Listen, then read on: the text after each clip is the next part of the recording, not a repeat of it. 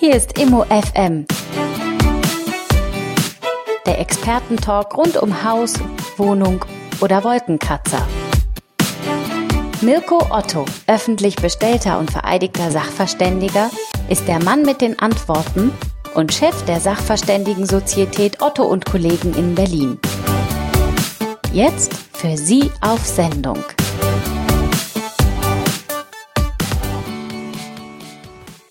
Hallo und herzlich willkommen zu der neuen Ausgabe immo.fm. Wie immer bei uns euer, mein, der Gastgeber. Hier ist Mirko Otto, der Sachverständige aus Berlin. Hallo.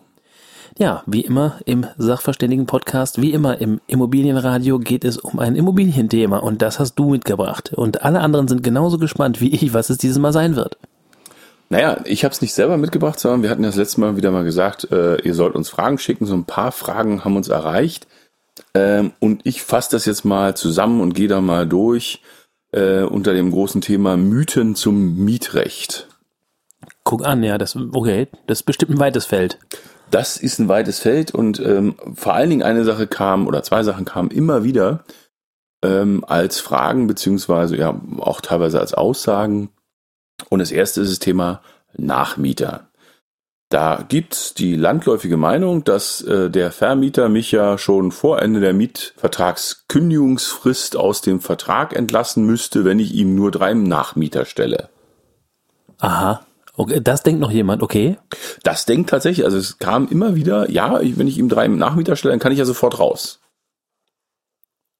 Und das ist falsch. Das wollte ich einfach nur mal, dass man es feststellt. Die Kündigungsfrist kann man nicht dadurch abkürzen, zumindest nicht, kann man nicht darauf bestehen. Man kann natürlich fragen, ob der Vermieter den neuen Mieter oder den Nachmieter akzeptiert, aber wenn der sagt nö, dann äh, muss ich bis zum Ende meiner Kündigungsfrist zahlen. Ja, klar, aber die meisten werden halt vernünftig sein und es gibt eigentlich auch keinen Grund, jemandem da Knüppel vor die Beine zu schmeißen, wenn man jemanden gebracht hat, der okay ist. Aber das kann ja halt auch schon ein einziger sein, oder nicht? Das könnte ein einziger sein, aber in der Praxis, in den, vor allem in den Großstädten, wird es so sein, dass der Vermieter, ich sag's mal ganz klar, den Teufel tun wird, den äh, Nachmieter zu denselben Konditionen zu akzeptieren. Also wird er sagen, pass auf, äh, dein Mietvertrag läuft bis zum 30.04. und zum 30.04. kannst du raus. Drei Monate Kündigungsfrist, die kriege ich von dir und äh, ich vermiete ab 1.05. neu. Und dann eben auch zu einer anderen Miete. Das ist ja. Moment, aber ja, aber das kann doch an den sein, den ich anbringe, oder nicht? Das könnte der sein, den ich anbringe, aber ob der Vermieter sich darauf einlässt, ähm, ist mal zweifelhaft. Tatsächlich, das verstehe ich nicht. Warum sollte er das nicht tun? Ist doch praktisch. Zumal, ich will ergänzen, zumal es ja auch so ist, ähm, dass der Vermieter jetzt nicht mehr einem befreundeten Makler einen Gefallen tun kann, weil das mit der Provision ja alles nicht mehr ist. Oder mache ich dann einen noch größeren Pot auf? Äh, nö, das nicht, aber ähm, schau mal, in Zeiten der Mietpreisbremse, und ich sage ja, sagt ja gerade, dass das also insbesondere gilt ähm, für Großstädte, wo die Mietpreisbremse dann gelten wird, in aller Regel, weil in den meisten Großstädten äh, gilt sie ja mittlerweile. Da möchte der Vermieter dann unter Umständen vielleicht gar nicht, dass der äh, Nachmieter weiß, was der Vormieter an Miete hat. Wenn ich den also angeschleppt habe, dann weiß der ja, was die Vormiete ist und deswegen wird das unter Umständen schon deshalb ablehnen. Ja, okay, aber wäre auch möglich, dass der, der kennt die Wohnung über den Freund, will die halt haben und ist mit einem anderen Preis einverstanden. Wäre möglich, ähm, wie gesagt. Oder äh, formulieren wir das mal anders. Nur weil ich einen Nachmieter bringe, habe ich überhaupt kein Recht, dass der irgendwas zu meinen Konditionen bekommt. Was ich dann machen müsste, ist, ich kündige überhaupt nicht, äh, lass meinen Freund da wohnen, nehme die Miete von dem. Das wäre eine illegale Untervermietung, aber ja, das könntest du machen. Weil wenn ich die Wohnung komplett jemand anders überlasse, dann ist das ein Grund für eine fristlose Kündigung. Und so kommen wir vom Vortrag in die Plauderei, genau das, was die Hörer wollen. Wenn das rauskäme, wie hart wird denn das bestraft? Mit fristloser Kündigung im, im Regelfall. Also sagen wir mal so, es ist für einen Vermieter schwer nachzuweisen. Ähm, für den Vormieter ist sozusagen das Risiko, dass er ähm, äh, natürlich auf vertraglichen Sachen sitzen bleibt. Ähm, Stichwort, ähm, der renoviert dann nicht oder lässt die Bude verkommen oder feiert Partys in meiner Wohnung und ich krieg die Abmahnung dafür und dann entsprechende Rechtskosten. Das ist halt das, was ich als Mieter quasi, das Risiko gehe ich ein und da muss ich mir sehr sicher sein, dass der, der dann äh, von mir mietet, sozusagen mich nicht in Schwierigkeiten bringt. Und ich muss wissen, mein Mietvertrag endet dann sowieso sofort, wenn der Vermieter das mitkriegen sollte. Und machen wir uns nichts vor, ähm, so doof, dass man nicht mitkriegt, wer da jetzt wohnt, auf Dauer, das geht nicht gut. Na gut, es sei denn, es wäre vielleicht eine gesichtslose Organisation, die blockweise die Wohnung hat oder sowas. Also Aber wenn, wenn ich in einem Hochhaus bin, kein Thema, da weiß wahrscheinlich äh, keiner, wie der nächste Nachbar aussieht. Aber äh, in Häusern, die eine übersichtliche Struktur haben, da wissen die Leute schon, wer da eigentlich wohnt. Aber gut, das war ja auch gar nicht dein Punkt. Der Punkt war einfach nur, ich habe keinen Anspruch, früher aus dem Mietvertrag entlassen zu werden. Und daran anschließend kommt noch die nächste äh, Frage. Kaution abwohnen. Nach dem Motto, ich habe jetzt gekündigt und die letzten drei Monate zahle ich halt einfach die Miete nicht, weil die habe ich ja auch als Kaution hinterlegt. Ja, also könnte ich nachvollziehen, dass das jemand macht. Ja, könnte aber richtig teuer werden, weil wenn der Vermieter, Echt jetzt? ja, wenn der Vermieter eine Zahlungsklage macht, weil ihm steht die Miete zu und es ist nicht statthaft, die Miete einfach nicht zu zahlen mit dem Verweis auf die Kaution, ähm, dann macht er eine Zahlungsklage und die Anwalts- und Gerichtskosten, die kommen noch auf meine Miete obendrauf und da kann ich mich auch nicht wehren gegen. Also ich kann mich dazu versuchen zu wehren, aber da habe ich vor keinem Gericht eine Chance. Muss man wissen, das Risiko gehe ich ein. Wenn ich die Kaution abwohnen will, dass der Vermieter dann unter Umständen klagt und mit den Klagekosten, wenn er mich ärgern will, kann er mich eben noch richtig ärgern. Okay, wobei das halt ja auch wirklich ähm, in die andere Richtung schief gehen kann, ne? Dass du das, ich kenne da so einen Fall, da war halt relativ klar, ähm, du wirst nichts wiederkriegen äh, von dem, der wird sehr, sehr sicher sagen, das und das und das. Das war aber noch nicht an der Wohnung.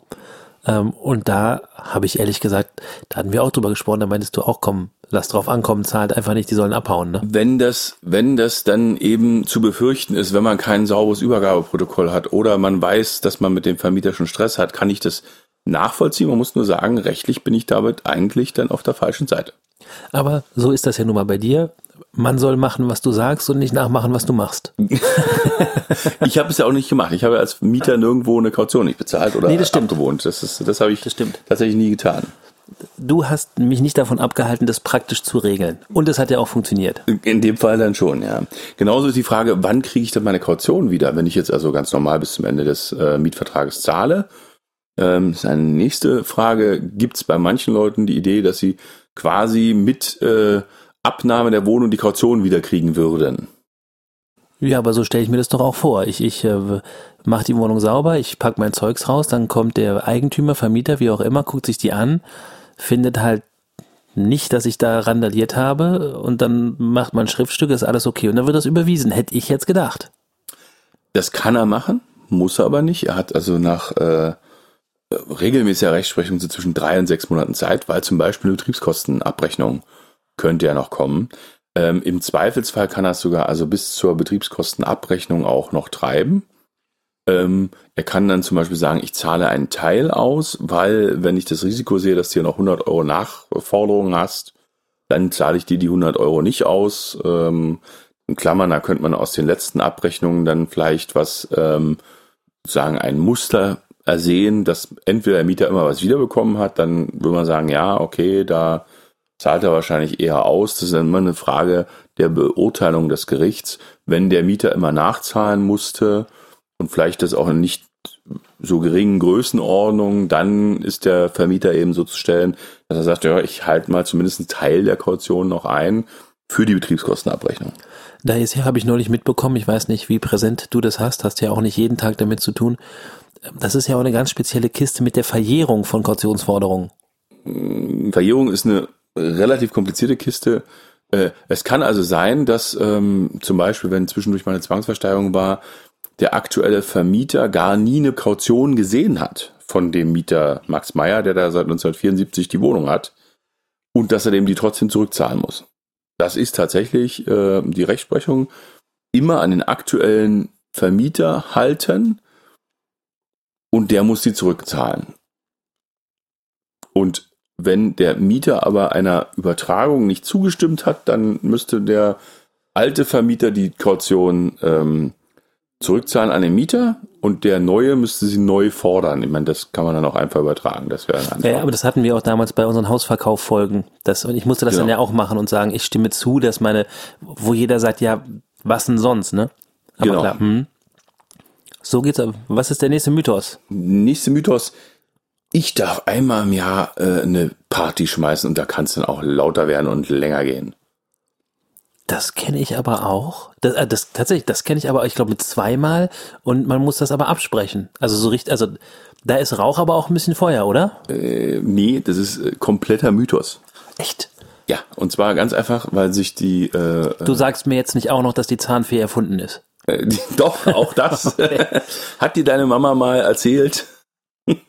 Und mit der Feier ist es so, es richtet sich nach dem Nachbarschaftsrecht und nach den äh, Ruhezeiten und tatsächlich darf ich äh, nicht nach 22 Uhr Ruhe störenden Lärm machen, egal wie groß oder gewaltig oder bedeutend äh, der 18. oder 50. Geburtstag ist.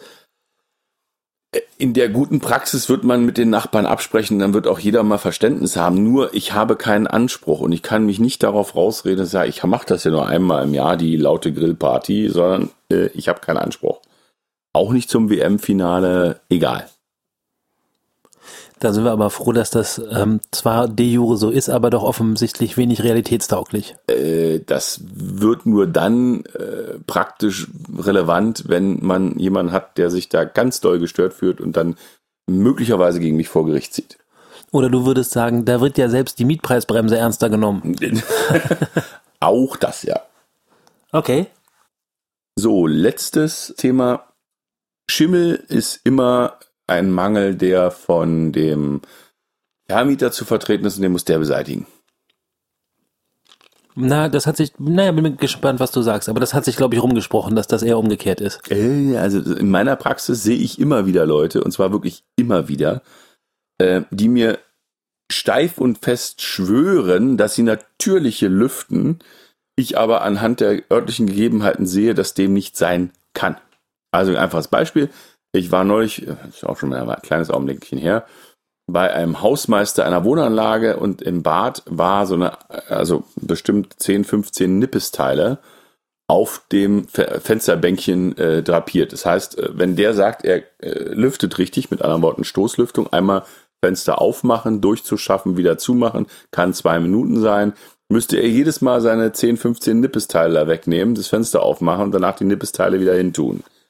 Keine Chance. Da sehe ich an den örtlichen Gegebenheiten, der macht vielleicht sein Fenster mal auf Kipp, das ist aber eher schädlich. Und warum? Weil man damit die Flanken des Fensters auskühlt. Weil wenn es lang, dann bleibt es länger auf, auf Kipp. Und dann kühlt das aus und führt noch mehr dazu, dass sich dort Feuchtigkeit ansammelt und eben äh, dann schimmelt. Okay. So, also korrekt lüften muss ich wie folgt. Ähm, ich reiße möglichst gegenüberliegenden Seiten der Wohnung die Fenster auf und dann reichen zwei Minuten, wirklich drei Minuten aus, äh, gerade wenn ein bisschen Wind geht, um einen totalen Luftaustausch zu haben. Dabei wird es nicht kalt, weil es wird erst dann kalt, wenn ich länger andauernd eben das Auskühlen des Raumes zulasse. So, wenn ich das zweimal aufmache auf jeder Seite, zwei Minuten, drei Minuten auflasse, wieder zumachen, dann sammelt sich wieder, dann wird die Luft wieder sehr schnell warm, kann wieder mehr Feuchtigkeit aufnehmen, dann das Ganze nochmal, unter Umständen zwei bis dreimal, dann ist die Feuchtigkeit raus. Wenn ich aber schon innen an den Scheiben sehe, dass sich so Wassertropfen bilden, dann ganz sicher, dann bin ich da auf jeden Fall zu feucht in dem Raum. Okay, kleine Seitenfrage dazu.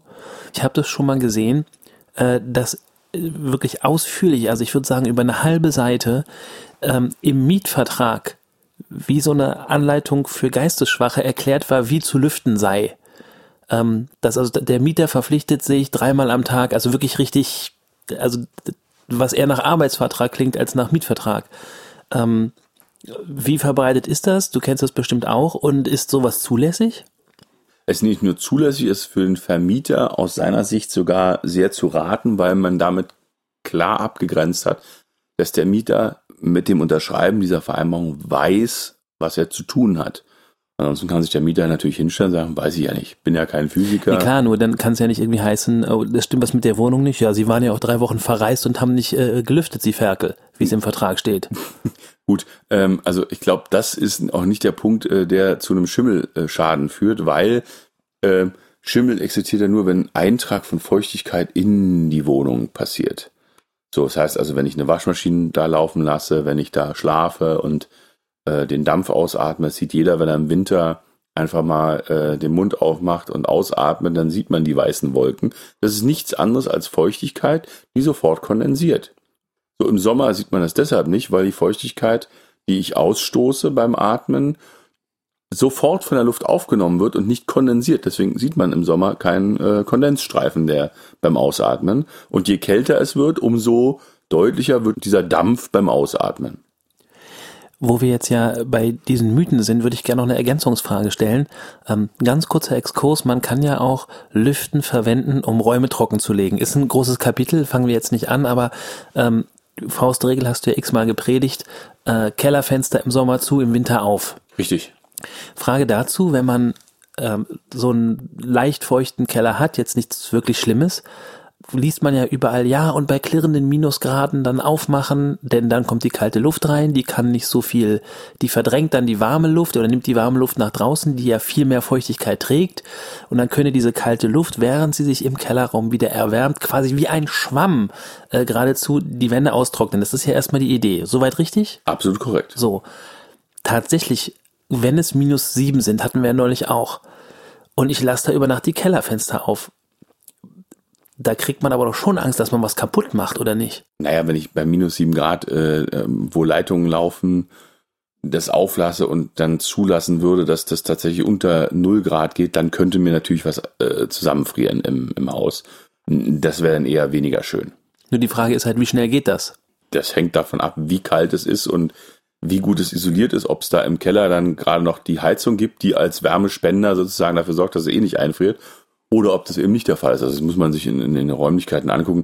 Es geht auch, glaube ich, nicht darum, dass man da stundenlang das Ganze Das wollte macht, ich nämlich gerade wissen, weil du auch sagst, Stoßlüften. Hat es, reicht es einfach, wenn du... Reicht auch im Keller natürlich ein Luftaustausch. Den Luftaustausch, wenn ich an gegenüberliegenden äh, Fenstern mal die Fenster aufmache, dann reicht das fünf Minuten.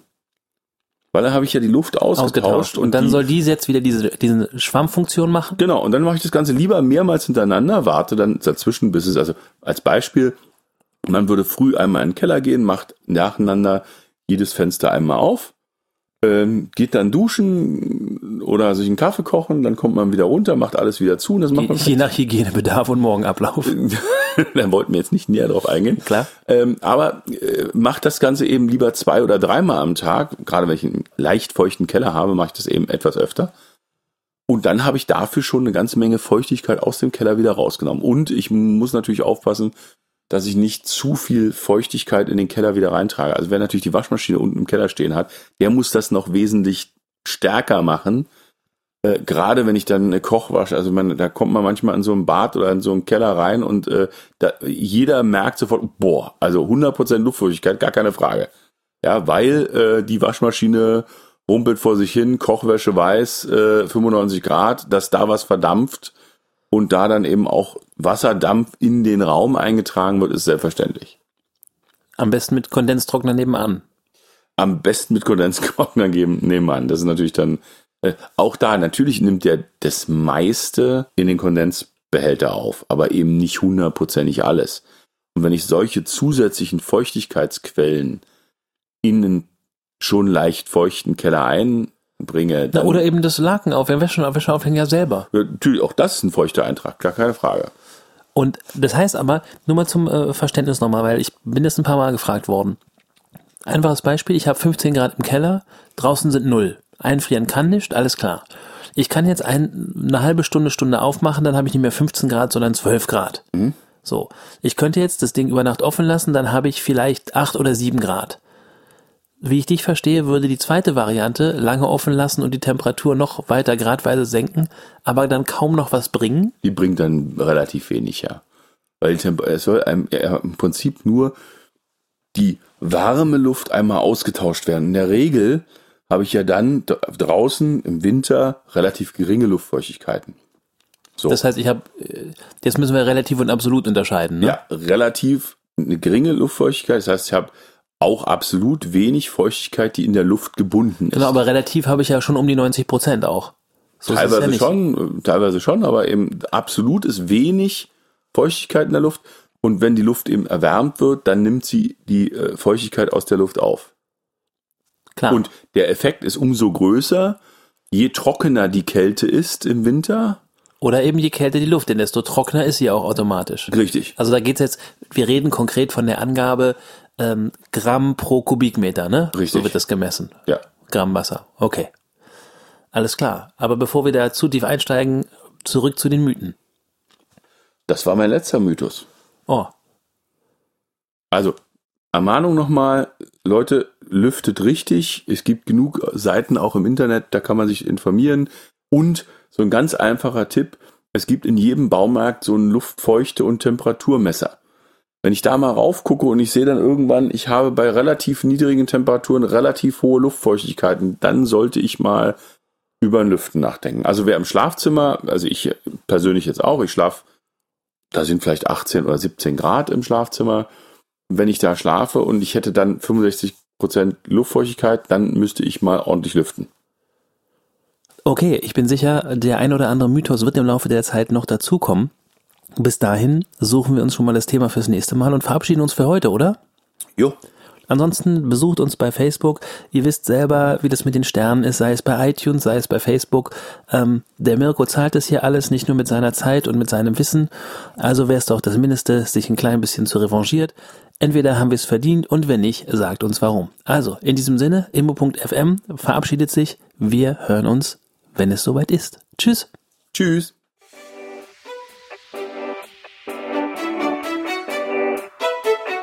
Immo FM